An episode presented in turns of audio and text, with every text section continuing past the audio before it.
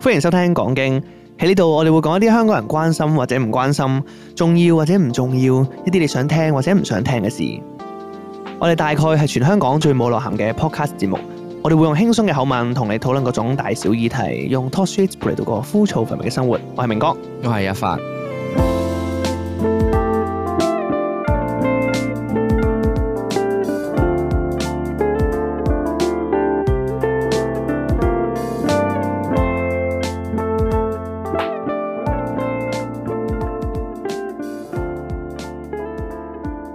你好你好啊！喂，做咩？屌你啊開頭喺度，唔係唔係唔係，清有清冇尊重過我清啊？清喉嚨啫，屌冇冇冇冇冇。琴日咧，我哋咪去咗動漫節嘅，記唔記得？係我去動漫節之前咧，其實臨瞓覺，即係我誒收工啊，我原本係啊收你嗰日咗收嘢，誒收算收嘢定收咗咁樣誒叫？收誒係嘛收早，收即係朝頭早收工係啊，翻完通宵。 morning off 啦係啦，anyway 就咁係啊，佢就恰咗一下，咁啊晏晝起身再去動漫節嘅。係啦，我哋就去咗動漫節。咁但係喺我臨瞓之前就發生咗一件比較驚險嘅事啊。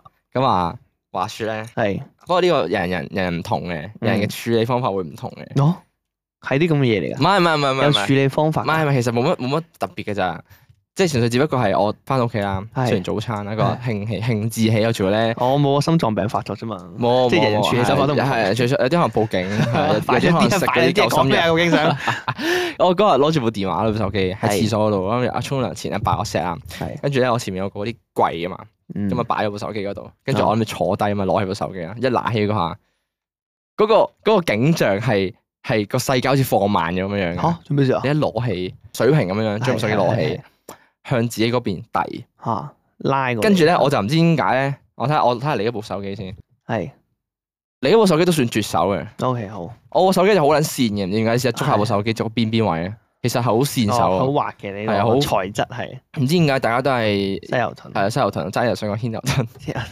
係大家都係西牛盾，我都唔明，跟住我水平攞起嗰下，係佢即刻咁樣跣咗去喺我面前，哦，即係跌咗 drop 咗，係啊 drop 咗，佢 OK，仲要係 drop 正落個馬桶嗰度，哎呀不過咧嗱。嚇 drop 落，嚇馬桶咧，睇嚟今日係一個屎尿屁嘅主題啊啦。唉唔係唔係唔係唔係唔係唔係唔係，係係係我好想未有任何嘅嘢冇屙入嘢去出嚟嘅，係啊啊冇冇屙到未，你跌咗落去啊？我未開始之前我跌落去嘅，即係我係攞上手先嘅諗住，哦，你只係跌咗落去，我跌咗去馬桶即裏係邊，咚一聲咯但係咧係啦，咁啊問題又嚟啦，喎，係即係我唔知道大家屋企誒沖廁所咧，係啲係廁水係用淡水定鹹水啊？通常都係鹹水嘅。係啦，通常通通常常都係通常都係鹹鹹水水啊嘛，咁但係我你哋有有冇冇試過啊？我就係諗緊誒，唔係太高會 係係喎嘛？係喎。都冇人試過，佢話係啫嘛哦係。喎，唔係因為高樓，因為佢點樣樣抽啲鹹水上咧？如果係啊，咩意思啊？即係佢點樣樣泵啲鹹水上？如果係住誒好高層嗰唔啲，關事咁嘅水喉啊唔關事嘛，啊屌！你你水箱喺天台噶嘛？佢水箱係配會水冇個水缸唔係天台咁樣通常。係啊係啊係啊，係係咯咯。咁佢即係要揾條喉一路肯泵，誒，總之就係泵到啦。係總之係有水泵噶嘛？嗰啲就屌通常都係係鹹水係係啊係。但我係印象中以前聽人講過係唔係鹹水嘅，有人用淡水，我記得以前係。咁高貴，我唔知會啊嘛唔知係咩地方會用淡水咁啊，anyway 啦，係咁鹹水咁你知道咧，雖然啊係有啲手機係防水，係但係係啊鹹水咧嗰個嘅 impact 咧係俾大家想象之中誒嚴重嘅嚴重嘅。哦因為佢嗰啲膠圈咧，鹹水揦過佢會老化得好快，係啊，係會啊氧化係啦，啊或者係啊係啊係啊，咁，所以我嗰日就即刻撲街啦！佢浸咗落去成部電一話，下啫，你即刻揦翻起，佢即刻啷，佢啊我覺得好似冇乜問題，即係啷一啷藍水，誒鹹水咁咯，好啊啊似，跟住即刻即刻抽上嚟，跟住係咁瘋狂沖哦淡水咯，咯，OK，瘋狂沖淡水，跟住取我殼去啊啊，誒喺度浸下啲淡水咁樣過水咁樣樣，啊勁撚驚。跟住跟住咧，佢個喇叭睇下有冇壞到，因為都幾高啊，喺個櫃跌落去。係係係啪一聲咁跌落去，個後誒個 mon 又冇爆到，幾犀利嘅。咁但係咧個喇叭咧就入誒咗水，入咗水，有啲朦朦有地、啲啵吱啵吱吱地，吱係啊係聲咁啊係樣咁噶。跟住就我要係咁揈咯，我要攞部手機係啊係啊嚟揈，但我驚佢揈咗出嚟，啪咁樣揈出去又，哦，就冇嘢就住係咁冇嘢佢通常過一排冇嘢噶 啦。唔係我揈得到出嚟最後，因為用風筒吹係咁吹咯。哦，最犀利係咩咧？最犀利係而家因為咧手機防水咧，咁佢係叉電口都防水噶嘛係。啊係啊，佢手機提我，嗯，佢話啊佢話偵測到你個叉電位係有 moisture 喺度，哦，咁勁嘅咩？係啊，佢有 sensor 喎，黐線。跟住佢就話你小誒，你整光佢先好叉電咁樣。哇我從來冇用我 iPhone 冇呢咁嘅嘢唔嘅係喎。咁，但係你有幾毫會跌落水先啊哎 iPhone？呀，唔係咁講啊！嗱，咁欸我要同大家分享啲好 deep 嘅嘢。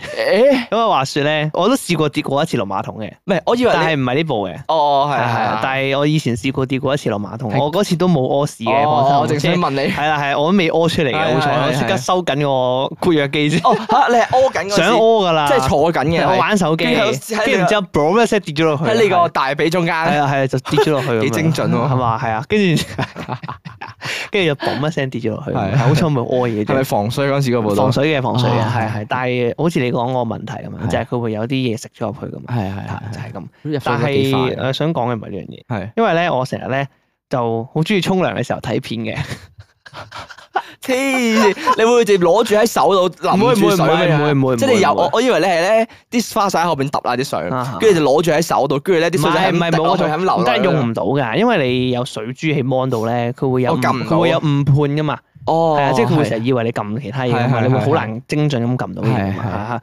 唔係唔係，我係擺喺度睇片嘅。啊。咁但係沖涼嘅時候可以睇咩喂，沖涼片？嗰時睇片，我 等先啊！沖涼嘅時候可以睇下你你嚇你冇 㗎嚇呢個我習慣嚟，呢自爆個啊！我嘅嚇我覺得唔係啲咩唔我見覺得得過嘅，我啊，我覺得沖緊涼嗰陣時就沖涼啦。因為沖涼嘅時候好方便啊嘛，即係所有嘢都可以一次過沖走晒， 又清潔又方便。嚇唔係得我一個咁做嘅 話，唔係好多人都咁做嘅你咩？個所有嘢咧 都唔係好多嘢好啫多，遐想空間。原來係咁嘅回事。係啊，考聯唔覺得好方便咩？好衞生喎呢件事，你唔覺咩？誒又製造小垃圾係咪先？都係嘅係嘛係都係嘛？嘅我覺得呢個方法係好完美嘅。啊都係嘅。嚇咁嚇但啊係咧，我想講係咧係，即係嗰啲啊液體嚇咧，嚇如果你黏咗隻手度咧，啊係你再沖水咧係係會鞋噶嘛？誒唔會啊，唔啊會咩？唔會沖乾淨就唔會啦。嚇！誒嗱，你你你係咪有經驗成日好似好鞋咧？你有冇你有冇試過啊？我試過整到手會好鞋，即係會有種好似明明已經乾咗，即唔係係已經沖走咗，但係仲有種誒絕絕地嘅係感覺啊。掂水先會咁咯，係嘛係啊係掂水先會咁嘅啫喎。係，啊，係啦，係啦，但係咧，因為佢仲好新鮮咧，所以 你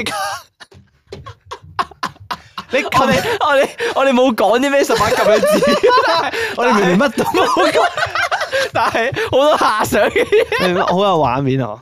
係嗱，佢就好因為佢好新鮮。新鮮，係所以咧佢可能我估佢停留嘅時間未咁長。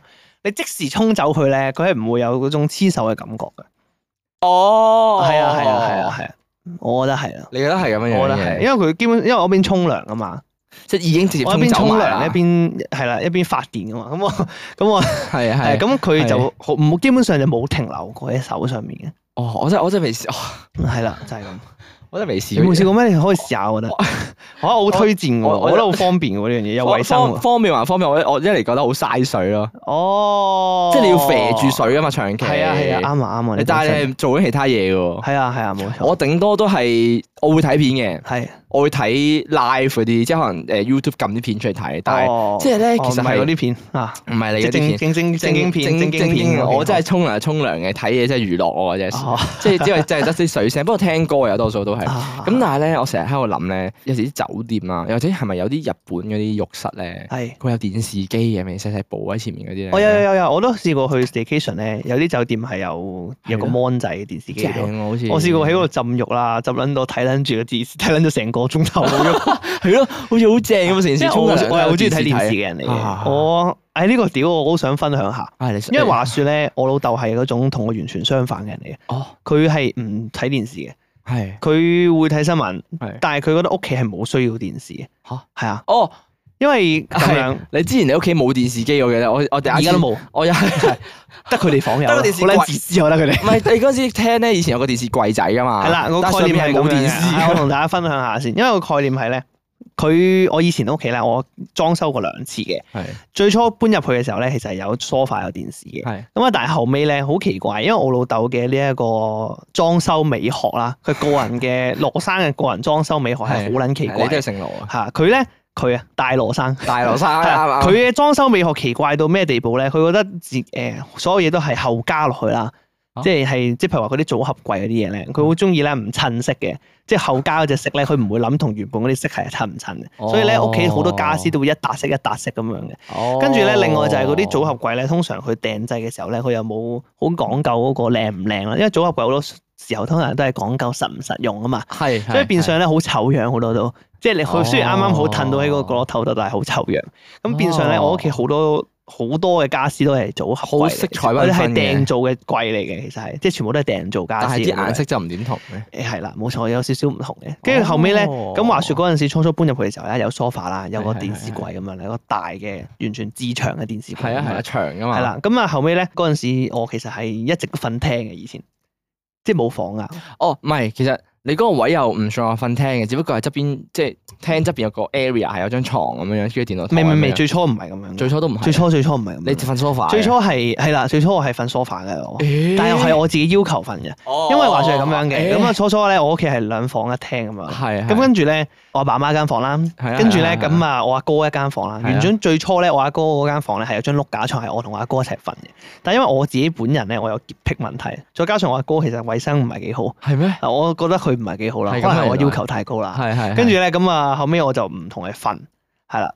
所以我就自己走咗出嚟瞓，同埋我覺得佢間房太亂啦，啊所以咧哦我就自己走出嚟瞓。係咁嗰陣時同埋加上咧，我部電腦其實喺廳嘅，係我部電腦唔喺房嘅，嗯所以咧就長，反正我長期都喺廳度打機啦。咁係我不如索性瞓廳啦，哦啊就係咁方便樣，啊係啦，我張 sofa 就喺隔離嘛，打攰咗就瞓覺喺隔 離，哦，哇，好就係好爛啊！你人生爛 你人生好爛啊！離特族咁樣。呢度跟住咧變相誒，所以我有一段時間長期瞓 sofa 嘅。咁係有係一段之後咧，咁我老豆為咗就我啦，就將張買咗張 sofa 床， 係係啦，咁啊 sofa 褪出嚟可以變床咁樣哦係嘅，係即係好闊落啦。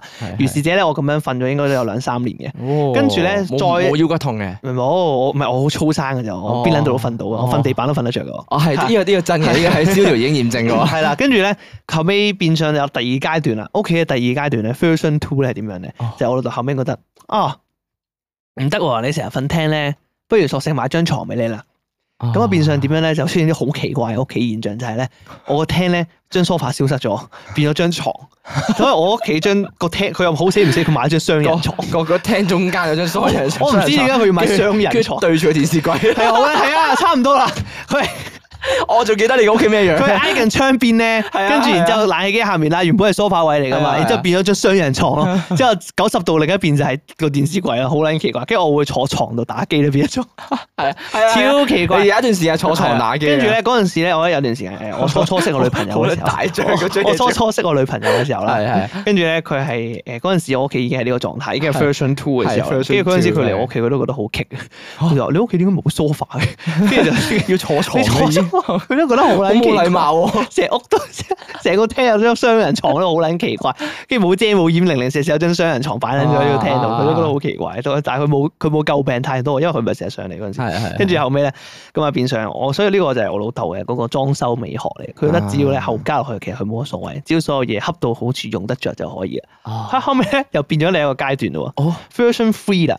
咁啊係，version three 話説應該係大概四年前我諗，有四年前我記得嗰期我係咪去俄羅斯旅行嘅，哦嗰陣時係，啦，因為嗰陣時去旅行之前啊，我同我老豆講就話，誒，我想要間房，嗯因為我咁多年嚟都冇房嘅其實。係咁我就誒我都大個咧，我想要間房，因為我想 decorate 下自己間房啊嘛，係有個私人空間咁樣。係係咁啊，所以佢就 O.K. 妥協咗。但係後尾咧， 根據佢嘅美學啦，咁佢一定唔會係直情攞埲木板牆或者石屎牆去間間房。係啊。係啊係啊，跟住咧，啊大羅生嘅呢個裝修美學就覺得實用最緊要。點樣實用可以又間到房咧？所以佢決定咧買咗個組合櫃翻嚟。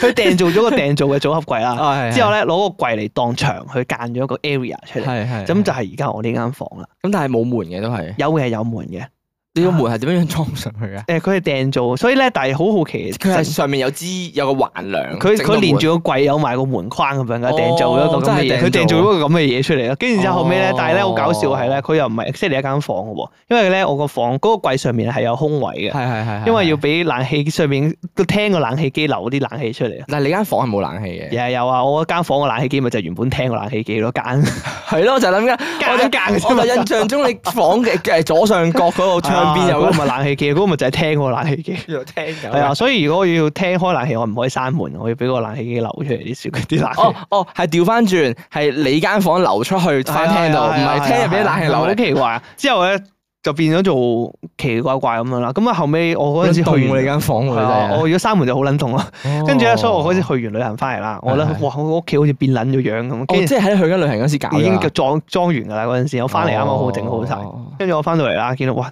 好撚奇怪，跟住我咦電視機咧，我掉咗啦，唔好要啦。 跟住我哦搬咗翻公司，唔知點我唔記得咗。跟住唔係我做咩唔要電視機？屌我平時好睇電視噶嘛，因為我我成日開電視嚟睇戲㗎嘛。係啊係啊係啊同埋我嗰陣時屋企咧仲有個 Now TV 啊，係啊，個機頂盒仲喺度啊，但係個電視冇撚 咗。跟住我問佢老豆電視去撚咗邊啊？佢話唔需要啦，屋企要睇電視咩？唔需要。但係佢哋房有電視喎， 哦係啊。佢哋自己本身已經有個電視機誒喺不過度。我老豆唔睇嘅，的確係，我係我阿媽睇嘅。哦，啊咁佢而家你而家阿媽咪冇得睇電視咯唔，啊係佢但係佢繼續用佢自房嗰己部用房嗰部咯。我前排先幫佢換咗部添啊喎，幫佢換咗部新嘅。智能嗰啲係啊。啊係啊，哦，因為我阿媽好搞笑啊嘅，我阿媽係嗰種好中意睇電視，我懷疑我啲 DNA 遺傳佢。係啊，但係我阿媽睇電視係好惡劣嘅習慣嚟嘅，即係佢係要瞓覺嘅時候睇電視嘅，佢要長開住個電視先瞓得啊係係係着，即係佢呢要個有聲有畫面先瞓得着。係係係有所以我老少少豆聲成日 complain 呢樣嘢，誒因呢為個係誒誒誒，我以前鄉下都係嘅。我以前鄉下啊我我公公啦，哇，好耐啊！喺我喺我公公在健誒仲健在嘅時候咧，係佢都係以前咧佢間房咧係要好舊式嗰啲磚頭嘅電視機咧，啊都係要開咗部電視機喺度播嗰啲粵劇啊，有佢喺度做粵劇嗰啊啲劇先會即係瞓到啊！啊啊每次就係會有啲有有聲，但係其實佢已經瞓咗覺。哦，係呢個係係唔知唔知唔係知喎，有啲人嘅睡眠習慣係咁，即係好似有啲人瞓我覺覺得要心開要開盞燈仔咁樣。係，我覺得係少心理嘢嚟嘅。我以前啊都我以前都會開夜燈嘅。係咯，但係我嗱，我間屋同你間屋咧都有啲似嘅， 其實即係都係鳩 嚟嘅。即係又係啊呢個誒大一發山，啊唔係葉大葉生係大葉生葉山生啦，係啊，我是但個都知道姓葉嘅。係咁啊，大葉山係嘅設計美學咧，係就係個廳要好大咯，因為我間屋本身唔大嘅，係啊啦係啦。咁但係咧佢想呃空間開揚啲啊。係啊係係啊啊係啊，我阿爸都咁諗㗎，唉即係本身個屋企唔大，係就啊想誒個廳開揚啲，咁啊變相咧就犧牲咗我間房啦。 啊咁啊，其實我間房又唔係話即係誒，即係好難間嘅。我個位的確有，係佢佢太長啦，啊佢廚房嗰埲牆同埋誒夾硬間出嚟嗰、個。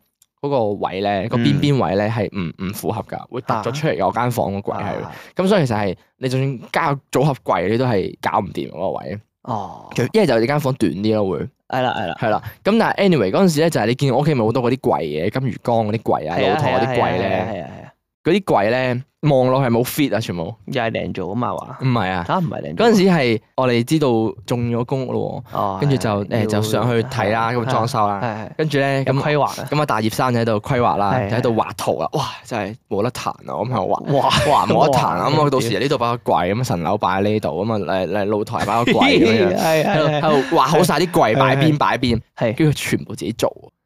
哦自己組除咗鞋櫃嗰個大白色嗰個入到你見到，同埋電視櫃咧，嚇佢金魚缸同埋後邊露台，再嗯側邊牆嗰個櫃全部自己做出嚟。哦，佢佢揾木同埋，防火板自己逐嚿逐嚿鋸。佢嗰陣時喺屋企自己搞㗎嘛，佢喺我嗰陣時喺舊屋企，我舊屋企喺水圍嗰邊嘅村屋嚟嘅。係啊係啊係啊，咁啊，佢就唔知夜夜晚收工翻嚟就喺度整櫃咯，自己度哇，自犀己度利喎，跟住整門鉸啊，嚇跟住誒自己油唔知咩嗰啲木嗰啲油啊啊，跟住就整個防火板拍上咁樣嗰啲。哇有料喎，係啊有料，呢個係真係幾細，所以你見到好幾犀利喎 fit 嘅全部啲位啱啱好咧。咁但係另一個誒問題問題就係改唔到咯，即係你喺度抌撚咗個櫃佢。啊，即係如果你要重新再揀嗰啲嘢嘅話啊，但係個櫃係佢做啊嘛，咁咪好嘥，因為佢真係好襟用，用到而家都係咩事都冇，全部係因為始終你自己整咧，啲啊木嘅用料啊，同埋嗰個換教嗰啲位你又用到好靚咧，就變相好襟啦。咁但係而家我間屋就變相就好難揀啦，我電腦又係喺廳啦係，咯，我覺得嗱，跟我覺得住佢我我又嗰係個冇房啦，我覺得佢嗰個問題喺度，六歲啦， 冷靜啲。麒麟成日投訴你拍台啊，啊 sorry sorry，又又唔想 拍咗，嗰個咧，我覺得個問題係個概念喺度，就係咧，我覺得嗰個上一輩嘅人裝修嗰陣時咧，佢哋有個好嚴重嘅問題冇諗過，就係佢哋冇諗過嗰個可持續發展嘅問題。即係我覺得佢哋成日唔考慮下第時如果要改動嘅時候咧，點樣可以整得方便少佢少哋唔佢哋唔會諗呢樣嘢㗎。啊？佢哋知唔知點解啊係？佢哋唔唔唔 suppose 會係有改動噶。啊，佢啱哋啊啱啊，佢哋係做咩要改啫？用得好地係啊地。好地地做同埋改嚇我我我老豆當年咧最冇諗到嘅一樣嘢就係私人空間啊！嗯，佢佢覺得，因為我當年我唔知佢做咩管，其實佢當年真係管得好嚴啊，啊好多嘢佢都要眼見係望到我做緊乜嘢咯。哦，所以先唔整房俾你嗰陣時係係啊，即係嗰陣時先，嗰陣時我連話誒整個嗰啲簾咧啊，冚住喺間房入邊，係啊，譬如話有時我需要 me time 温書咁樣樣，打機咁打樣，丁咁樣啦，打丁咁樣 或者拉開簾咧，係唔係得㗎，唔可以㗎，唔可以唔俾閂，即係唔俾閂房門嘅概念啦。所以咪話咯，點解咧？點解你冇養成沖涼打丁嘅習慣咧？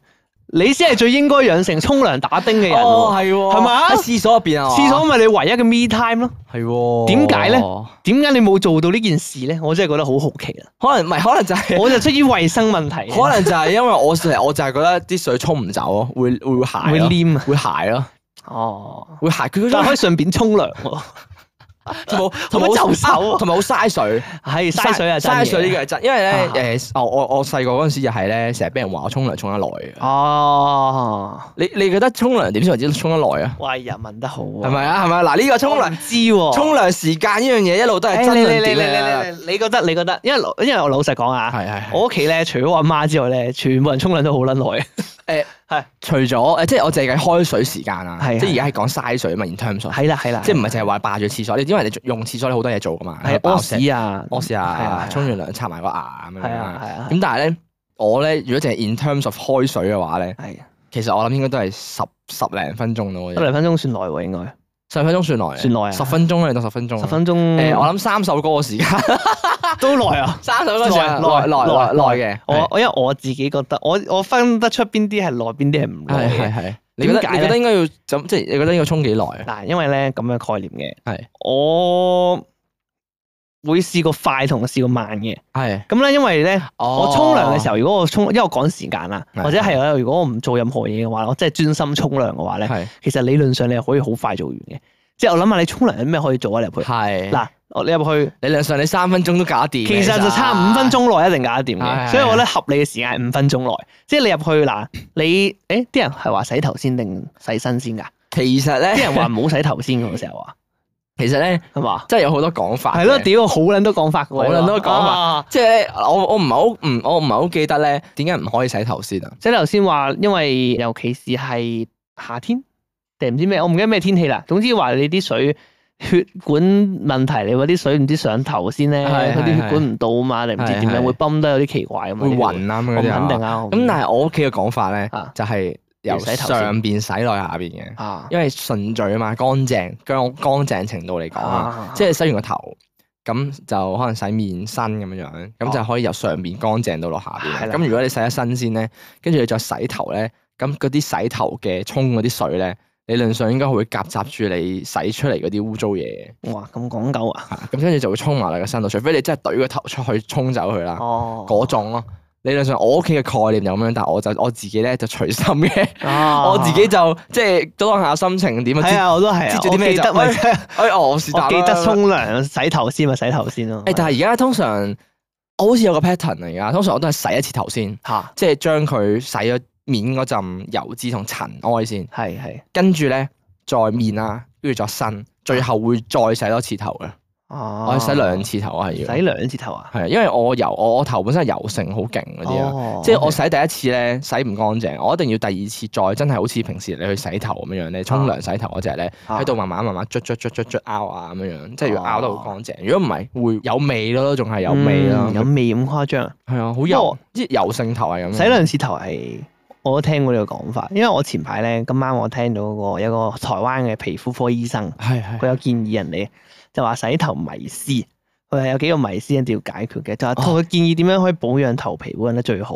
係咁咧就話咧洗兩次頭咧，佢話基本上如果你想頭皮乾淨咧，基本上係要洗兩次頭嘅，哦因為佢嘅講法就係話咧，你特洗第一次頭，基本上咧好多時候因為你有好多雜質啊，或者你頭髮嗰陣時未軟化。係係咁啊，所以咧會集咗好多洗頭水係入唔到去頭皮度係嘅，咯所以係咯話唔夠咧深基本層上咯入唔到成日覺髮根，係咁啊就話發根咧添啊基本上就淨係洗到頭髮嘅啫。哦咁之後咧所以第二次洗頭咧，就係、要再洗多一次，就係俾你滲入去頭皮嗰個情況，咁哦啊可以從根源解決嗰啲咩，譬如頭皮屑啊，哦或者係髮根唔健康嘅問題嘅。但係佢又話另一個講法嘅，嘅佢就話咧洗頭水有個好注意嘅地方啊，誒佢講噶嗱，全部都係呢個醫生講噶，可能唔啱噶啦。係係係， 跟住咧，佢就話咩咧？ 誒洗頭水啦，佢話一定要，因為擠咗上嚟係一撇鹼性嘅嘢嚟噶嘛。係因為洗頭水鹼性其實對皮對頭皮其實係有傷害嘅，如果你就咁搽落去嘅話，係所以一定要捽勻佢，捽到起泡你先好搽落去。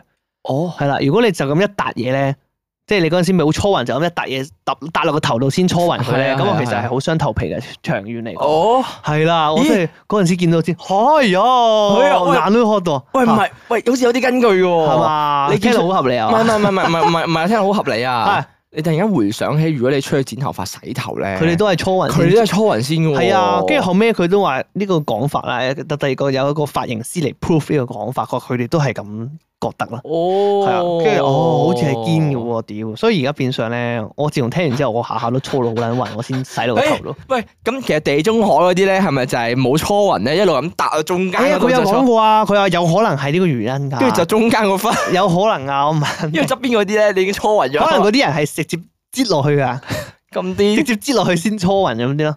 哦係啊，我覺得可能係啊，誒，所以你覺得十分鐘係算耐嘅，十分鐘算耐嘅。嘅，算耐嘅。做乜突然間翻返嚟？啊我覺得差唔多，因為我原本講係嘢，係，所以我我覺得因為五分鐘內可以做晒所有嘢，嗱係洗頭一陣啫嘛，係係係誒搓個身啫，即係你沐露洗身咁樣係啦，係係咁最多咪洗埋面係咪先？係啊，咁三樣嘢，我覺得即係如果你正經，你真係專心去做呢三樣嘢，其實五分鐘內應該可能搞掂。咁咁沖涼係一種享受嚟㗎嘛，我覺係得啦，所以咪睇你所究以咪竟係10分邊鐘一種人咯，所以我覺得係十分鐘嘅事，即係十分鐘係你唔會太耐，但係又唔會太短。睇你係浪漫主義定係務實主義我啦。係浪漫主義，我都係浪我漫，係浪漫主義嘅，roman roman 主 義，所以我係慢慢沖啊，慢慢誒誒沖乾淨，跟住可能淋一陣水，舒服嗰種感覺。係，啦係啦，我都係嘅，係咯，咁所以其實即即係如果你係浪漫主義誒，你務實主義呢啲冇得計啦，係你一定係喂沖完，即係可能嗰啲咩沖涼就係沖涼，誒係嘛屙屎都可以一兩分鐘搞掂嗰啲咧，即係哦屙完出嚟直接走得嗰啲咧。哦我我唔得噶，我唔得噶，我屙完咧，我一定要即係確保坐一陣屙清咁樣啊樣嘅，誒，我都係，我都係。 一定係要唔係咁快搞掂嘅事。咁所以沖涼，我覺得十分鐘，我我我覺得係十分鐘。但係咧，我沖涼永遠唔計咧屙屎嘅嗬，你個十分鐘係誒唔介唔介，唔介哦啱啊啱啊咁所以通常咧誒沖涼已經十分鐘啦，係跟住咧你可能爆我細有十分鐘啦，係咁你再沖完涼啦，可能你如果當日夜嘅咁你刷埋牙咧，可能搞五五六分鐘差唔多啦。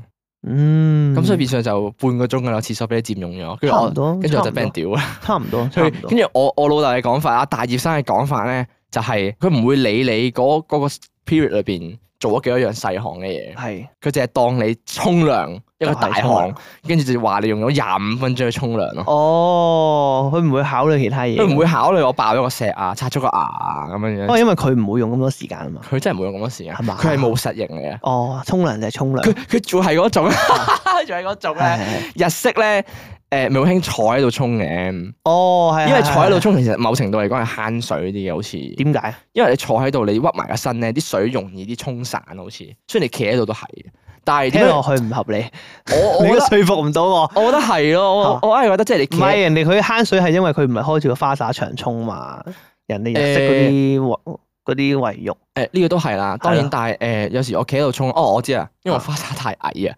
哦，我花灑太矮咧，如果我企喺度沖咧，佢淨係沖到我背脊中間嗰啲位咧，嗱，咁如果我要我要去沖暈咧，我就要摁低自己嘅人，跟住就左右擰咯，等佢自己哦啡咗。 跳舞咁喎。係啊，喺度 跳舞就俾佢，哦因為一係你就攞起手，但係攞起手我就會覺得，即係攞我從來咧我係唔中意攞起手攞住個花灑，會唔會攞住個花灑沖啊？唔會啊，我都好討厭呢樣嘢。因為咧，我覺得好反智一樣嘢係咩咧？你右手攞住沖左手，係啊咁你右手就淋唔到，係啊，你左手要交替要咁沖啊。交替咁，如我果都唔係唔中意唔舒服啊我。都唔中意，因為我懶人嚟嘅，我但係最好你乜都唔使拎住。但係你屋企係咪嗰啲誒高嗰啲花灑飛落嚟嗰啲啊？佢個架可以 set 高低噶嘛？哦，一條柱係嗰啊可以啲哎 set 高低嘅嗰啲咁爽，我固定咗㗎係。但係咧，我諗過咧，第日裝修，因為我啊，大家可能知啦，咁啊，係即係我嚟緊有機會係啊理可能搬想中出嘅去浴室住喎啊嘛嚇，咁啊嚟緊會裝修啊，好笑講緊裝修咧係係，不過我係老豆同我講啊，哇喺度傾緊啦，要幫你裝修嗰設計啊啲你嘢新嗰嘛，間跟住之後佢同我講，哎誒使乜啦，我搞掂得 啦，即係我幫你搞啦，跟住我心諗，哦好啊， 我話我冇答佢好嘅，我心諗，嗯好啊，睇下點啦，睇下點啦，哦就再算啦，再我算冇諗啦 住。理佢啊，我已經揾緊公司， 咁啊，到時呢度擺個組合櫃，跟啊住呢度又再擺個組合櫃，咁嗰度就擺個組合櫃，係啦，呢度咧嗯喺度嗯爭咁少嘢喎，擺個組合櫃，誒，哎我哎係覺得我覺得唔同色嗰下先棘 啊！你你你你唔同色調嗰下嘢咧，個違和感特別重唔啊！係佢第一批應該一模一樣嘅。哦，第一批嘅哦理論上啊理論上係係誒啱啱講啲咩啊？誒沖涼，因為係我諗緊廁所咧，廁所應該點樣整係最好？哦嗱咁嘅，我覺得咧，係如果你係奢侈型嘅咧，係即係你廁所，你講緊廁所大唔大先，算唔算大先？還好啦，唔中係型好大嘅，中型 size，應該算小型添喎我諗。小型添啊，係咯擺唔擺到浴缸？冇冇冇買擺唔到浴缸買唔嘅到啊！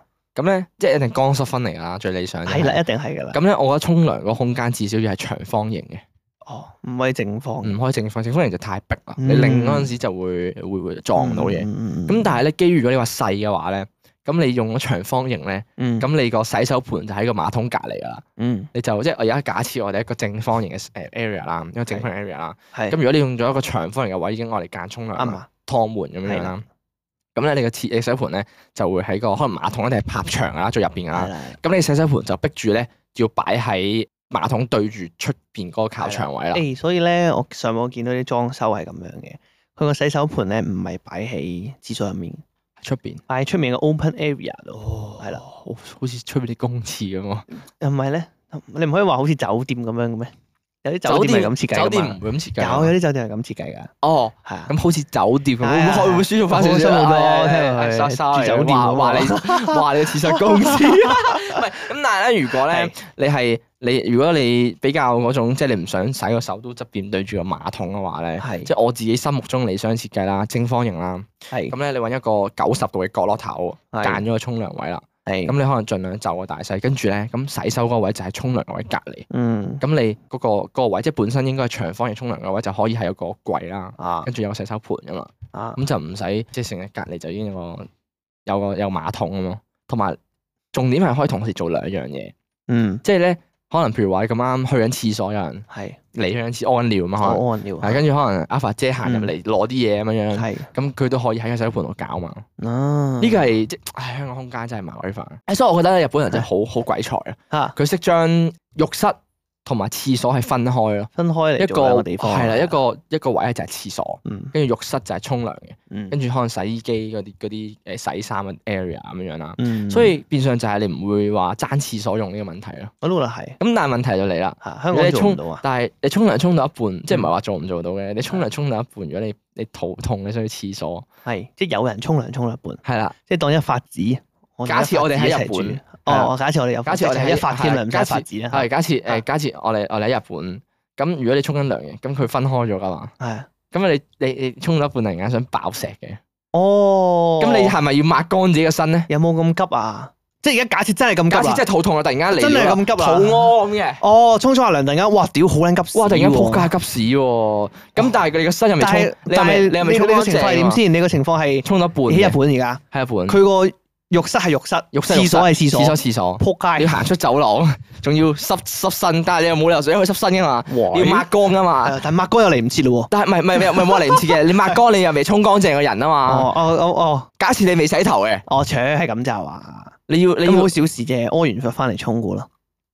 係咁，但係你又要即刻抹乾個人喎。嗱，所以咪話咁，但係你係話未未急到要呢個地步嘛，慢慢慢咗你幾多時間嘅，我覺得唔係，我係覺得你抹乾咗之後，你條毛巾濕咗啦嘛，本身。係啊，咁跟住你要攞另一條乾嘅毛巾去抹自己。誒好小事嘅呢個，係咩？咁冇鬼啊，鬼叫你急屎咩係咪先？我以為你講嘅情況係咧 唔抹得啦，嚇！急到撲街嗰下，要要濕住哦身咁衝出係去啊係啊！啊，我以為你講呢個情況，哇！咁啊應該冇咁嘅，咁咁哦冇應該咁啊好少可麻煩啲咯好少可會咁誇即張係坐嘅撚到個廁板濕晒啊嘛，啊！不過所以啊不過呢個就係因為誒帶出另一個問題啊，係就係好似譬如話，如果我屋企咁樣樣啦，係真係個馬桶就喺隔離嘅，係，連埋個沖涼嘅，即係冇乾濕分離啦，叫做簡單啲嚟講就係。哦你嗰個冇乾濕翻嚟，我冇乾濕嗯㗎，好，OK，細啫嘛，所以變相就係你有咩事上嚟咧，你就係周圍濕晒咯。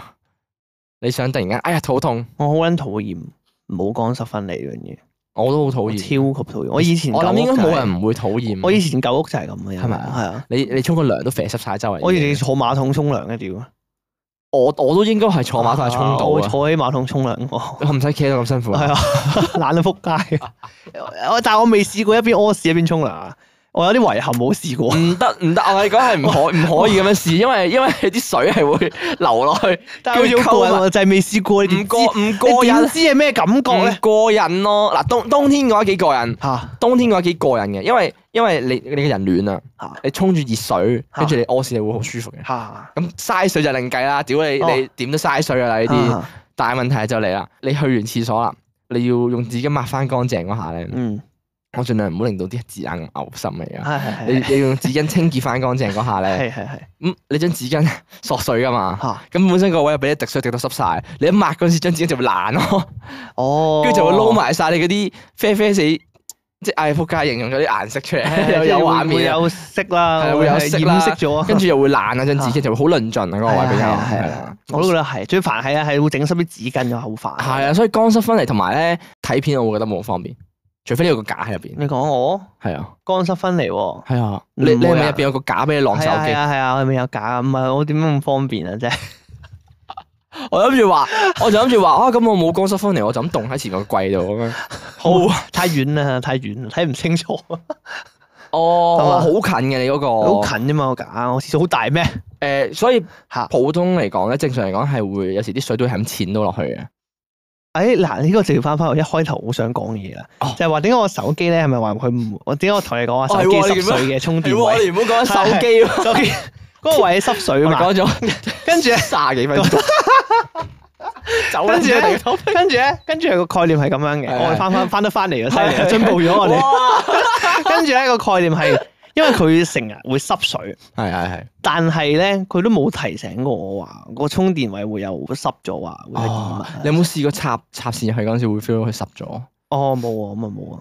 我好小心嘅，其實我本身哦，係啦，係啦，即係我本身我個喇叭個位都冇事咁，我覺得都冇事嘅。我覺得如果就咁彈嘅話，應該未必會彈到佢入水嘅。係，啦係啦，但係講緊我啱啱係浸我咯，唔係沖佢係咪先？係啊，我係成個浸落啲鹹水度。係啦，個概念就係咁樣。我所以咧，基於今次嘅事件，我充分咁意識到自己部手機原來咁防水之後咧，同埋咧，我突然間發現一樣嘢，啊係係係我突然間發現一樣嘢，因為笠住手機度太耐嘛，係我突然間發現咧，原來我手機唔笠手機套係好睇好多，啊，係咩？係啊，你望下佢薄好多，周圍所有嘢都，哦，佢幼好多啊個係邊因為你框，睇慣咗咯，但係唔係唔係唔係，你我覺覺得得唔係嘅，我覺得唔係，我覺得本身係因為我佢夠手機佢嘅型好睇，佢夠 slim 啊。 O K，佢夠 slim 嘅，咁但係 which is 如果佢唔用手機又啊好似好冇安全感。咁但係啱啱我想講嘅就係、我想試下咧，基於我知道佢原來咁防水嘅有 sensor 之後咧，啊，我想直接攞喺手度衝住睇咯，好奢侈咯，但係成件事。哦，因為我又唔係話好擔心佢啲水彈到嘅，因為你淋喺後邊淋噶嘛，係啊，咁你喺前面攞啫嘛。其實冇嘢嘅，啊其實冇嘢流㗎。落去啫嘛，最多都係係啊，咁但係咧，你你想象下喎，嚇你部手機而家防水，係跟住咧，你你衝住喺後面衝緊水嘅時候咧，嗯你去碌 I G 啊，攞住喺手度碌 I G 咯，哦跟住啲水就係咁喺度流咯，係咪好奢侈啊？我覺得成件事好似突然間。嗱，而家而家呢一代咧，可能會會會冇乜嘢嘅。哦係以前電話嗰個年代係咧，你唔會想象到有一樣嘢發生㗎係啊嘛。係啊，即即係係你啲嘢未防水啲嘅時候，嘢未防水嘅時候，未防水到咁嘅地步嘅時候，會你唔會咧？我會覺得成件事真係好奢侈啊咯，因為你始終係電子嘅嘢咧。嗱，你諗下而家出嘅電腦唔防水啦，係誒呃 iPad 嗰啲唔知 iPad 防唔防水，好似 iPad 唔防水啊嘛。應該都未防水嘅，我諗跟住咩嗰啲咩 Switch 啊、PS4 嗰啲全部唔防水，係但係手機防水喎。手機防水你打住機沖涼都得啦。啊我，覺得突然間好奢侈，我想試，但係咧，因為始終你防水呢個技術咧，大家都仲係好未完全相信，我覺得嗯你完美普及到，係啦，未普及就普及就係另一回事你嚟咩咯？一嘅。係你攞個保鮮袋笠住佢去玩咯，咁咪得 咯，係嘛你諗諗翻起，係嘛？你諗翻起咧，誒，你以前有冇去水上樂園嗰啲啊？係啊，我從來冇去過 喎。係啊，我從來冇去過水上樂園 喎。喂，咁呢個同我同你去一去海洋公園嗰個喎。但我麻麻地喎，我冇乜興趣冇喎。興趣水上樂園係但係咧，你水上樂園玩嘅時候咧，咁你啲嘢更新噶嘛。係咁咧有個嗰啲手機袋係防水嘅手機袋咧，係我成日好好奇啊！你擺落去係啊，你防咗水啊，你手機即係以前誒手機唔防水年代係啊，啊係啊，但係你撳唔到部手機咯，撳到撳撳到嘅咩？到你掛住個袋喎，撳到撳到嘅咩？有，我我都有過嗰啲袋啊。啊真係啊，有啊，以以前跑步落雨跑步用噶嘛，撳到嘅係，撳到撳到，隔住嗰個係撳到噶撳佢佢佢 sense 到啊， ，sense 到佢佢隔咗陣膠喎，隔咗兩兩膠都 sense 到啊㗎。咁犀利係嘅咩？啊係啊，得佢唔㗎係靠熱力嘅咩？佢嗰個袋未隔到咁犀利嘅，哦即係佢好薄嘅啫嘛，嗰個袋嗰個嗰個膠。哦撳到㗎撳到㗎撳到嘅。㗎我成係呢個呢個係我迷思嚟，一路成日啊見到啲人有個袋咧，攞住喺啊手度咁撳到。啊，咁 Face ID 嘅時候就好撚有用喎。有用啊，係啊好方便㗎，突然間會係啊。解鎖到部手機喎，啊，我突然間諗緊咧，係點樣先叫一個好嘅浴室咧？好簡單嘅啫啊喎。你一講好嘅浴室，我心裏邊已經有個答案喎，啊，就係日式嗰啲咯。唔係，即係佢需要啲咩嚟㗎咧？哦，係啊，即係佢要有啲乜嘢我覺得嗱，嚇？最簡單係一個點樣指香港啊係嚇，香港定義嚟講，係誒係誒誒，我哋撇除錢啦，係都唔係淨係香港㗎啦。係你個熱水咁爐咁，我哋喺香港嘛。啊啊係啦係啦，係你個熱水爐一定唔可以係儲水式。哦，我特登鞋音啊，處死式，啲人話處死死死式，啊！係哎，啊我從來冇用過注水式喎。我都未用過。哎哎，我我我真係從來冇用過，我我哋哋太幸福啦！我哋得罪好多人啊，你知我唔哋知？太幸福啦！我覺得咁但係係啊，我有用過嘅，近排近排先開始用嘅，啊新屋新屋有近排有用過啊嘅。其實又唔係真係咁，可能因為唔係冬天，哦，又唔係真係咁咁誇張嘅儲水式，我覺得係唔係冬天啊？單純係同埋因為佢個水個水缸比較大，嗯因為冬天有個憂慮就係可能你有時舒服嘛，沖耐咗咧，沖到冇水嗰下就尷尬，你要等水。嗯咁但係我覺得，如果你個水缸夠大，都唔會話有呢個問題嘅。嗯，純粹只不過係你臨沖涼之前你要等佢煲咯，你冇得即刻就沖咯。即係你冇得興起啦，想沖個熱水涼就即刻沖，啊即熱嗰啲。咁但係咧所以咧，一個點樣先為之好嘅浴室咧，就係、要有即熱。喺香港嚟講，嗯，一定係熱水我哋係即熱熱水就係即熱嘅，係嘅。舒服方便我想講日本人好聰明啊，佢熱水嗰、個、呃、發熱嘅裝置咧，佢、啊！收埋咗入牆喎，好似係嘛？我唔知定唔知喎，喺屋出邊啊？我冇留意你喎，有冇見過日本嘅浴室係有誒、呃、熱水爐啊？我冇見過啊？咪就係咯唔。係好覺喎，但係佢哋側邊有部機定係喺哦撳噶嘛，廚喺廚房咋？所以我就諗緊佢哋喺邊度啊？部冇冇面樽，哦，係喎，佢有個 remote 嘅喎，係啊，佢有個喺牆 remote 啊嘛，係啦，佢有個 remote 俾你校溫度噶係嘛，喎跟住你一開就有熱水出㗎。哎，因為我從來冇，思考過呢個問題喎。喂日本冇嘅時冇候，面， 我唔知喎。有道理我呢個哎講經日本專員係講緊日本專員冇冇特 面，派員特啦，派好撚似咧東張西望咁唔恨味咁樣， 你就係講經嘅唔恨味。唉，冇錯，我哋好多嘢都係靠冇面解 答我唔知哋嘅喎，我真係生從來冇活諗係過咪啊？喎。係咪我我但你冇諗過呢個問題咧？日本嗰啲熱水爐你唔會見佢即成係嚿佢擺係出同嚟㗎嘛廚房嗰個連住啊，因為我知香港有啲屋企都係咁樣㗎。啊我覺得佢係喺屋出邊咯，哦，我覺得佢係誒擺喺屋出邊嗰啲水喉隔離，牆嗰度，係啦，牆出邊，我唔知喎。啊，不過講講先，係係係。有需要啲咩啊？你覺得浴室誒、最理想就係一個要啲乜嘢要浴缸咯。使唔使免治馬桶啊？嗱，免治馬桶呢樣嘢咧，啊我用過一次我就麻麻地，啊，你麻麻地，我麻麻地嘅。哎呀，竟然有人唔中意我唔免治我唔馬中桶意，整到咁濕嘅，佢可以吹乾嘅 喎，佢有個功能係可以我覺得你肥完水之後會令到佢佢本身啊，已經唔係好乾淨嘅，純粹只不過加濕咗佢咯。但係佢有沖洗嘅喎。我係覺得佢肥唔乾淨咯你，覺得肥唔乾淨哦我覺咩？得肥唔乾淨佢可以教個水力嘅喎，即係佢可以教力度啊同埋嘛。佢會彈到周圍都係咯。我覺得你坐住點會彈到周圍都係咧？佢會肥落去個水，你如果大嘅話咪彈咯，會佢唔啲會水，但係佢都係彈喺個馬桶入面啫嘛，係嘛？唔會彈到屎忽咩嗱，。雖然我雖然雖然誒，啊其實會嘅。雖然雖然，我覺得未至於要去裝免治馬桶嘅，但係我覺得有係好唔錯咯。嚇，我覺得啊，我覺得純粹係堅力嘢嚟嘅啫。吓，唔係堅力嘅喎，啊我真係唔會用佢真係啊好方便。我真係唔。會用喎。嗱，我話俾你聽，嗱，我先唔好講佢沖屎眼個功能先，係係係即係佢有個除咗沖屎眼之外咧，佢有個功能係好實用嘅，我覺得。係係就係佢有個抽氣系統啊嘛。哦，係啊喎嗱呢個係咪好實用啊？哇，係喎，我都唔記得咗免治馬桶有啲咁先進嘅嘢。嗱呢個好實用啦，佢好啲。撚癲㗎佢，係啊係啊佢喺個馬桶個周圍咧係有抽氣㗎嘛。係，啊，你一 OK 就呼咁樣抽晒啲氣噶啦嘛。係喎係係啊，喎，日本人屙屎唔臭噶嘛，所以係嘛。係喎係喎，哇屌我都醒唔起係添。嘛，所以我覺得好方便咯呢個。喂咁咁，我淨係要抽氣嘅功能已經夠啦。佢唔會嘅，佢連帶 嘅。你可以唔用沖屎眼功能，你唔係好撳沖屎眼啫嘛得咯。誒同埋你沖屎啊，你沖誒唔好沖 屎啊，沖洗啦，你沖洗個功能係有冇有冇我暖睇過個屎有眼冇暖水啊嘅嘅？先？有有有，佢暖水噶嘛，佢一定係暖水㗎。我先用過一次㗎。係係我好似係用過一次咧，我我俾佢無啦啦突然其來嘅暖水下一下嘅，跟住啊我亦都覺得佢彈到我屎忽周圍都係水，跟住我又覺得嗰啲水已經沾污咗嗰啲嗰啲污糟嘢，嚇。咁所以就會哦，你嗰啲係屎水，係啊嗰啲係沖到你屎成個係啦屎忽都係屎係啦，我水覺得係屎水咯，唔係係咩嚟噶？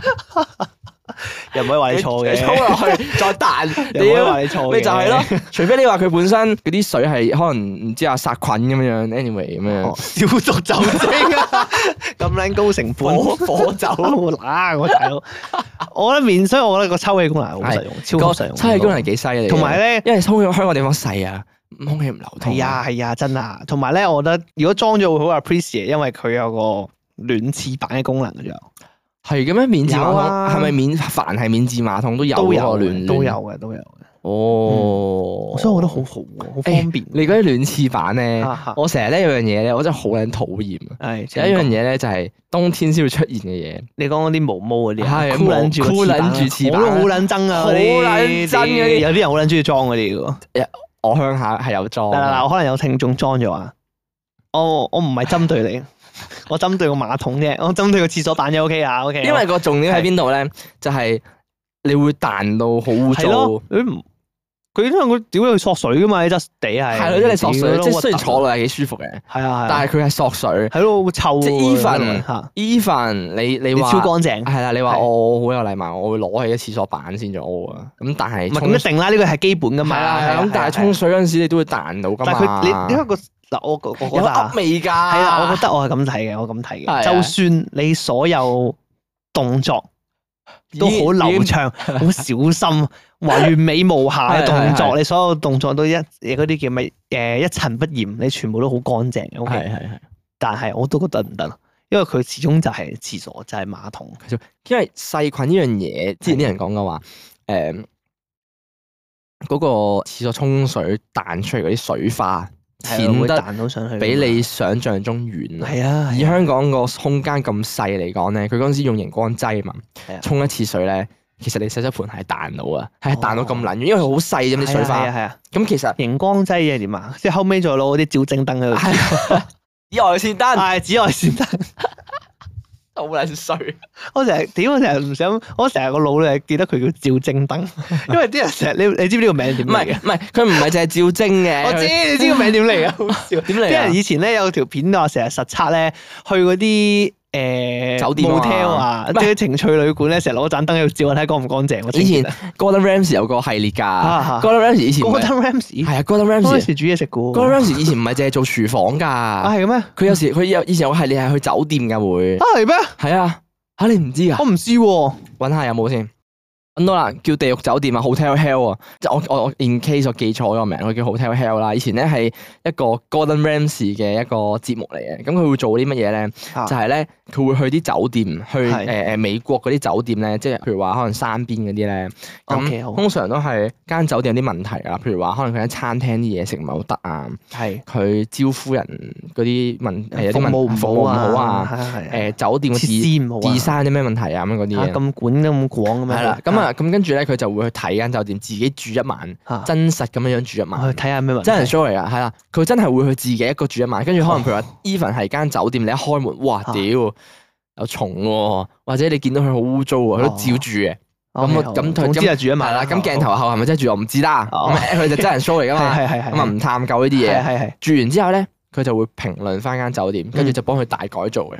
喂啲咁嘢㗎，係啊，佢會幫你大改造，跟住就就因為佢原本咧通常都係生意好差嘅啲酒店先會揾啊佢拍嘅，跟住就可能幫佢改善餐廳質素啊，幫佢解決員工爭執嘅問題，可能服務質素啊，係跟住可能幫佢重新 design 嗰間酒店啲房，啊可能本身係因為 design 好差咁樣嘅，係重新 design 過，跟住換咗啲新嘅嘢，啊，跟住就影住佢誒之後就生意好咗啊咁樣嗰啲嘅，係有啲係咁嘅嘢，做咗唔知幾多季嗰陣時，我都幾中意睇，同我媽一齊睇嗰陣時仲好鬼哦好似笑。唔錯喎，跟住咧，你啊跟住咧，照精燈呢樣嘢咧，係就係 Gordon Ramsay 成日用嘅。就係係啦，每集都會用照每精一燈集照一照，係啦，每一集係唔會避得開嘅因素就係哦佢通環節嚟嘅，係啊 環節嚟嘅。睇完間房之後咧，好啦，咁我哋呢用照精燈啊，跟住就永遠咧都係一一山燈一照，好多一笪笪咁樣就喺度照咧，哦，就即係清潔唔乾係啦，啊淨，啊清潔得唔乾淨，淨係啦。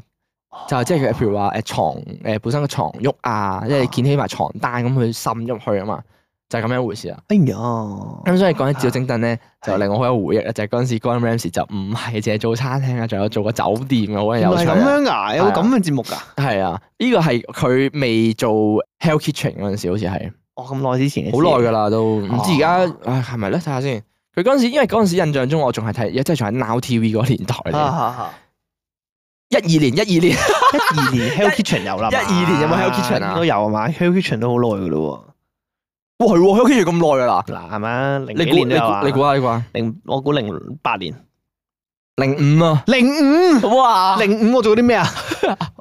零五我啊，識講嘢未啊？ 我喺小學度，我喺小學度同人打緊交啊，零五年我哋小學噶啦咩？喂，小學啫咩？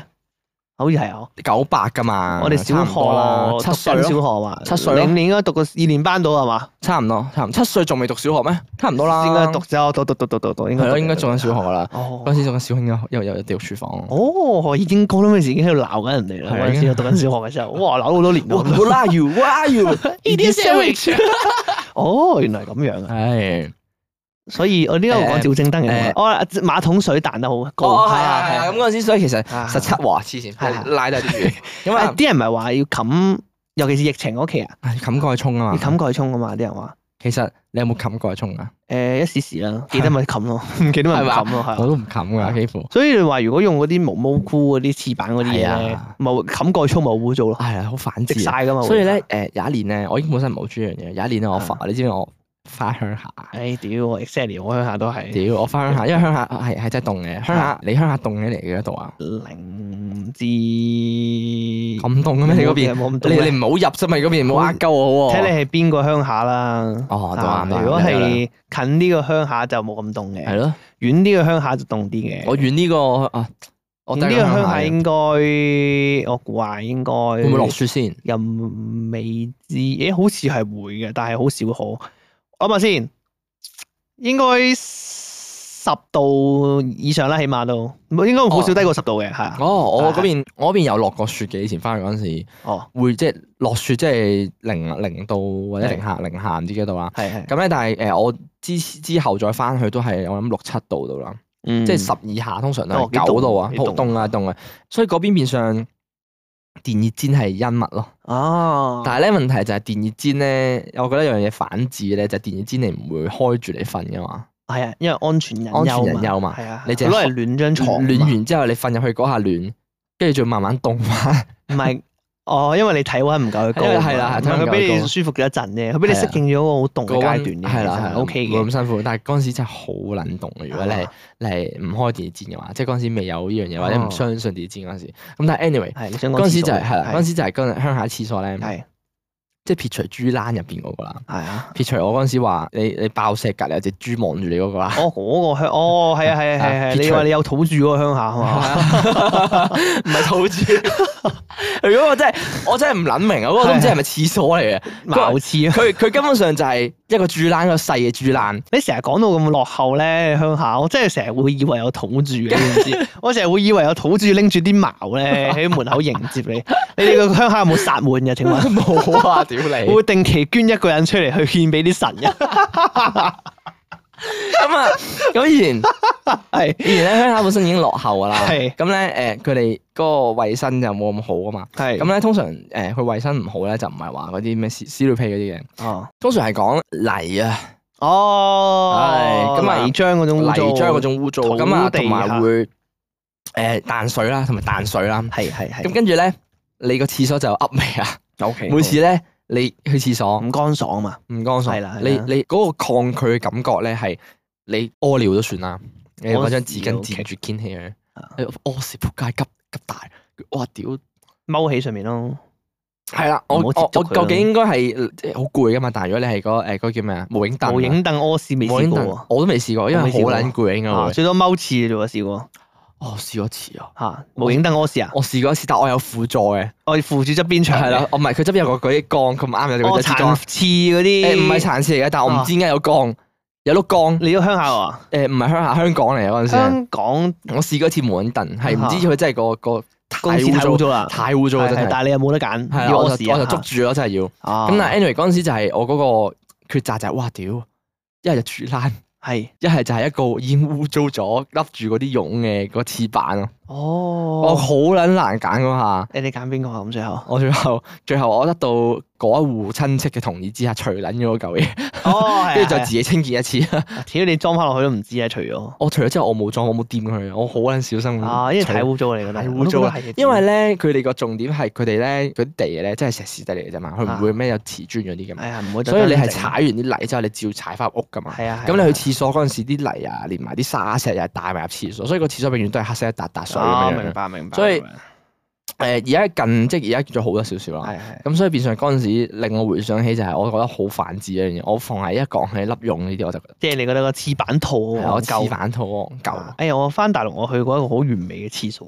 哦，我大陸喎，大陸啊，大陸喎我有個親戚啦，誒唔係咁，佢唔係鄉下地方嚟嘅。咁話說咧，我城市翻，啦，係啊因為我我老豆鄉下喺廣州呢邊啊嘛，係，東莞啦，係係東莞係呢東邊。莞啊啦，跟住咧，咁話說啦，我老豆佢會去我阿爺嗰邊，我阿爺屋企就係鄉下少少嘅係一個係鄉村地方嚟係嘅。係咁我話我老豆翻親去咧過夜啦，我哋一齊。係咁咧，我老豆一定係同我阿爺瞓嘅，哦係啦。咁啊，咁佢哋瞓鄉下，還佢瞓鄉下啊嘛。哦，係咪你就出去住係啦，啦，咁我咧就有個誒堂大佬咁樣啦。哦我堂大佬咧哦就住翻偏城市少少係係嘅，大概係係揸車咧就半個鐘頭就到啦。係係咁我哋都係跟佢你老閪都跟佢啦，係咪先？係係唉，我哋唔好阻住老豆同老老老唔好阻住老豆同老豆個老豆二人世界，係啦係咪先？係啦係啦係我哋做仔嘅識做噶啦，係 就係講係咁講 啦。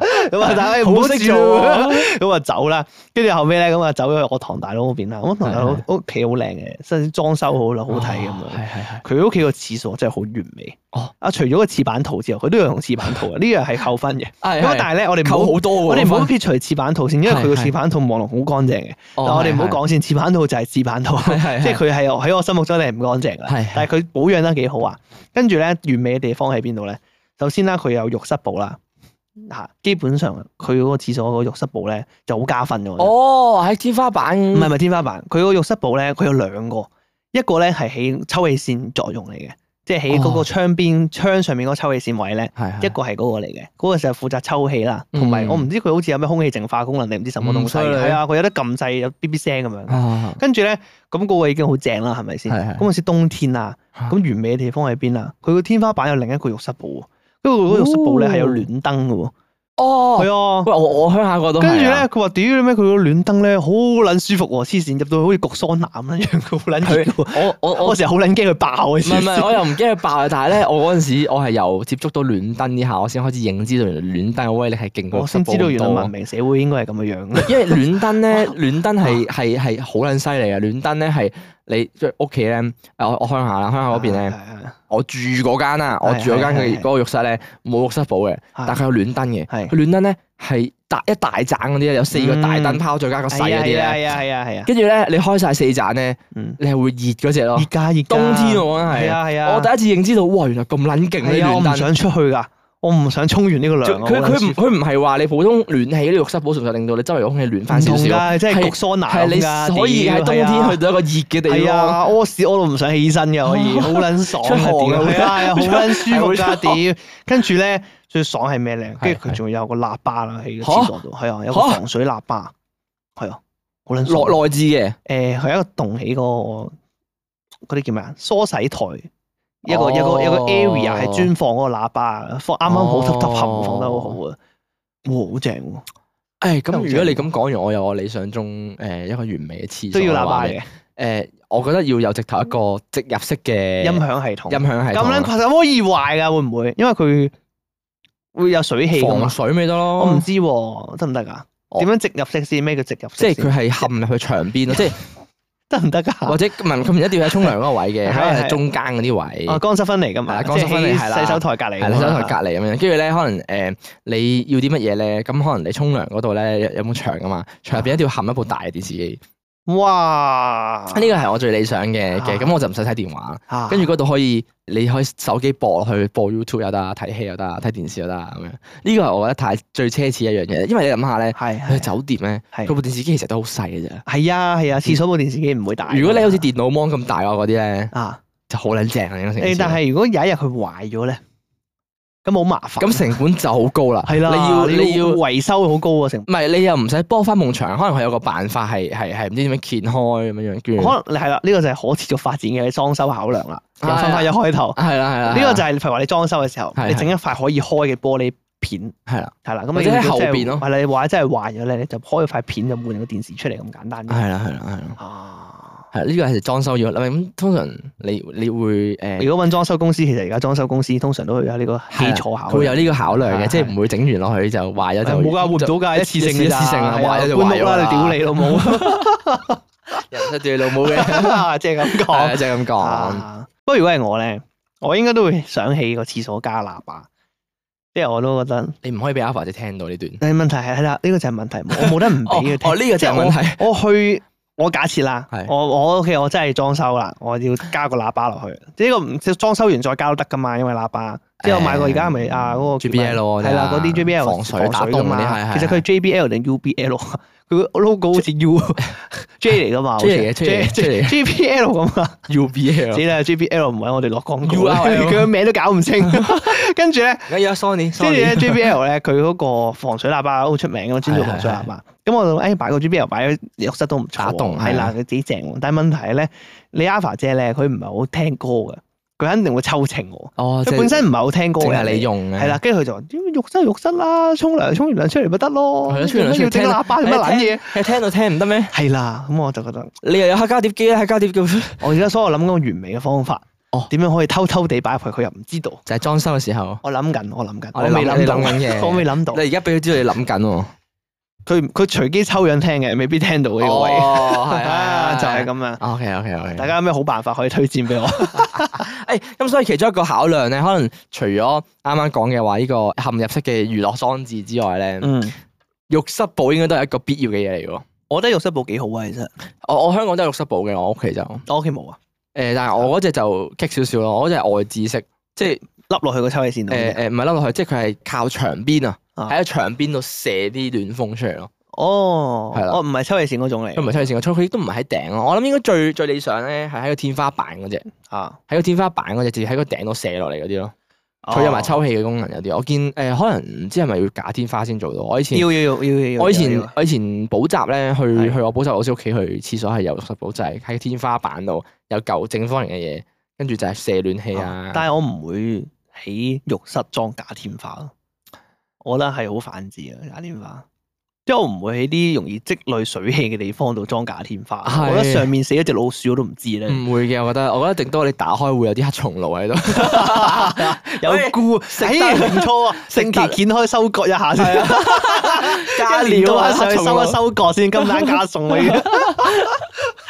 大概就係咁啊樣。O K，不過我真係唔會裝假天花嘅浴室啊，我覺得浴室我唔，我真係假天花係對我嚟講啦，係一個好容易藏污納垢嘅地方。因為始終你有塵啊，有有潮濕嘅嘅。嗯嗯，誒萬一有蟲入。水氣屋咧，好容易佢卡咗上我都唔知誒，其實道啊最嘛。理想真係唔好搞，即係我覺得買屋嘅憂慮就係你好驚佢有好多隱患，你係啊揾唔到，係啊，就例如蟲啊、虱啊、係啊，係啊，木係啊虱呢啲係啊咧，蛇蟲鼠蟻呢啲好最渠驚。位啊嗰啲係啊。所以我嗰陣時成日喺度諗，如果第日真係買咧，可能嗯，唔好話買啦，即係搬出嚟住啦，搬出去住係啦啊，隔離鄰舍呢啲又係麻煩嘅，即係新聞成日我報咧鄰居啊。係啊，即係可能對面有個黐線佬成日拍你門，你三更半夜嗰啲你咧。呢個啊冇得防嘅係喎，啊你唔知嘅喎，你唔住落去唔知嘅喎。所以呢個好棘啊！成日覺得我諗緊啊啦，我諗緊啦，我係諗緊啦係你諗緊最後啦，你最後啦，啊最後啦，今集最後啦。你諗緊因為我話係咪有機會搬屋嘅，即係有機會同我女朋友一齊住。啊，係咁樣係係我諗緊係。咧，我譬如話初初入去入伙啦，我點解同鄰居打個招呼啊？諗緊，唔係好興嘅咩？啲日本鄰居即係送我個果籃咁，佢哋唔知送啲嘢咁去隔離咁，或者輕強啲咯，求其送盒朱古力咁樣咯。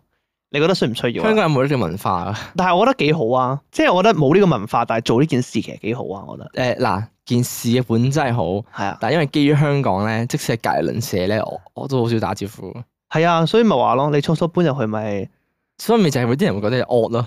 咩事啊？呢戶人係咪？啊我又怕呢樣嘢莫名 做乜撚嘢啊做乜撚嘢屌啊？莫名莫名地熱情咁 喎，熟啊，都唔知有冇毒嘅 屌你係啊，唔會咁樣樣嚇！但係嘅。我覺得，但但係係我覺得就係棘住喺呢個位咯，我就唔我覺知得做唔做好。我覺得如果本身誒個社區都係 friendly 嘅話，就冇所謂。但係因為好似你對面嗰間屋咁樣，係啦，對面嗰間屋本身都熟嘅 friend，啊即係我啊而家住緊嗰度係啦，咁 friendly，但係我我左右鄰舍嗰啲咧，其實都都唔係話好熟嘅，經過都唔當唔識咁嘅，好似好誇張啊！我嗰邊係多數都係嘅，我諗香港其實嗯多數可能係啊多數都我係唔知啊，嘅，香港人係冷漠啲嘅。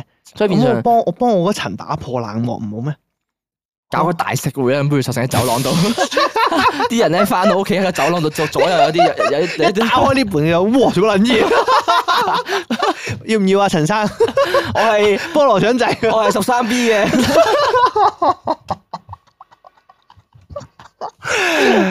Sounds great，真哦哦係唔錯喎，又未去到咁誇張嘅。跟住一路行咧，佢一路沿住走廊行翻自己屋企，周圍就有啲唔同嘅嘢食 擺咯，哇，好似正喎助餐咁。啱好似啊就攞啲啦，陳生。啱咪攞啲啦，有意粉啊，啱唔啱啊？誒，雪糕櫃喺前面，誒，我覺得唔錯啊，幾好啊，即係我覺得冇去到咁誇張嘅，但係我就係棘住個位，我驚俾人覺得我好奇怪，我覺即得係就我我驚俾人我話我係癲佬啊，知唔知覺啊得？就咁打招呼 OK 噶啦，香以香港人香港人嘅標準嚟。你覺得唔？使送嘢，我覺得唔使送嘢，係送咩嘢咧通常香港香港送嘢好做作送咩？你覺得我覺得送嘢唔係啊，送嘢唔係做作啊，送嘢咧比較似誒多咗？呃實質一樣，我獲到嘅利益，嗯哦，我明你講咩啊？爭你即係唔似打招呼唔，啊似打招呼，唔有我似你有計劃。哦係唔係唔似計，唔係話即係唔係話邪惡嗰 方面嘅，即係如果你送一盒朱古力俾我金沙咁樣哦我嘅，要回禮，即係係啦，即係我我仆街屌佢送盒，我會俾人壓壓力係嘛？係啦，你即哦係，OK 啊哇屌隔離户咁樣好人嘅送金沙俾我哋喎，咁我哋經過我哋係咪下次都要可能同佢誒喂，我哋啲沖嗰啲茶飲，即係好似要回禮嗰種壓力，同埋即係好似就我哦爭咗你嘅人情咁樣樣咯。哦，即係唔想欠，即係冇啦啦叫人欠咗我咁樣咯。因為香港唔興啊嘛，係嘅，啊有壓力嘅，我覺得有壓力嘅呢個係。你日本嗰啲就即係可能佢本身文化習俗文化係啦係啊係啦我哋就係啦冇咩回誒，可能都有回禮，但係佢哋本身就有呢個呢件事係會做啊嘛。係啊係啊。咁我應該點樣打招呼啊？我你覺得幫我打諗個開場白我，覺得如果經過咁，咪打聲招呼啊話。我啊哦唔 使特登撳人哋門鐘，黐線我我好似 咩？有撳人哋門鐘嘅喎。你想大事宣自己邊喺度度？？你好啊，我新搬起羅 生。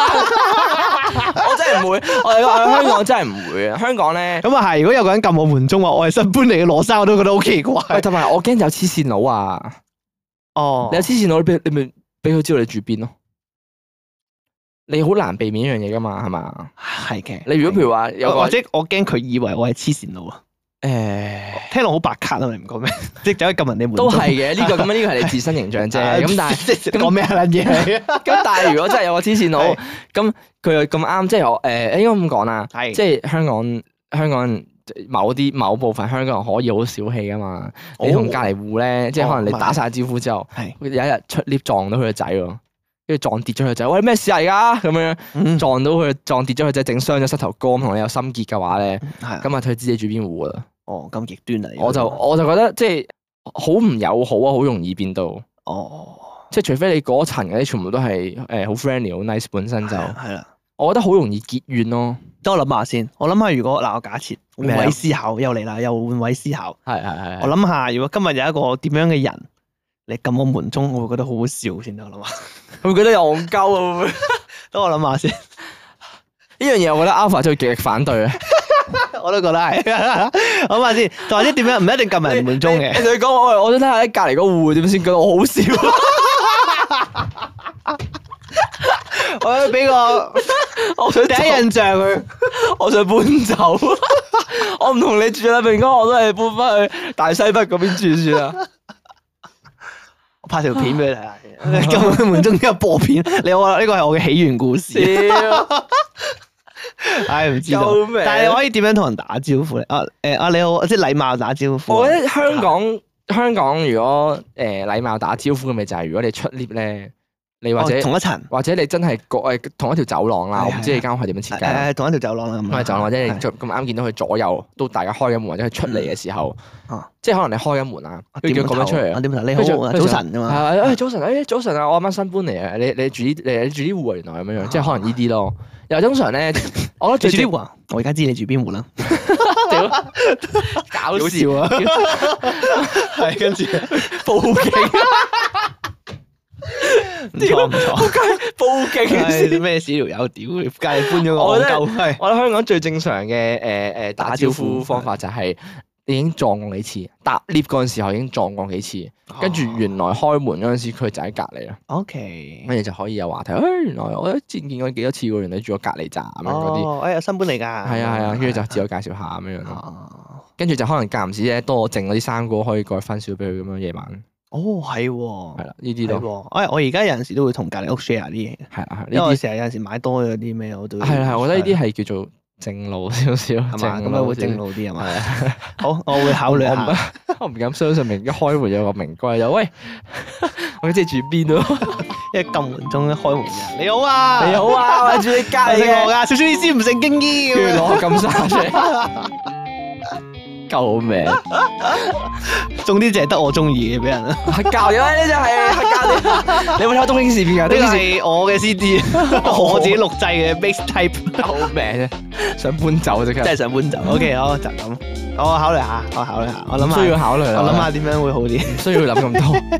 OK，不過唔好講咁耐。好今集去到咁多先啦。咁如果中意我哋節目嘅咧，咁啊記得 follow 翻我哋 podcast 頻道啦，follow 我哋 IG 啦，subscribe 我哋 YouTube 啦，讚好我哋 Facebook 啦。咁啊，如果有嘢想聯絡我哋嘅咧，咁就可以 email 我哋啦，或者 IG inbox 我哋啦，或者喺講經萬應室度投稿俾我哋嘅。咁我哋嘅聯絡資訊咧，可以我哋聯絡資訊欄度揾到。咁啊，仲有記得咧，可以去翻我哋嘅 podcast 頻道嗰度俾星星啦，或者係留言嘅。咁啊，就係咁多。OK，咁咁就去到咁多先啦，係咁啦，拜拜。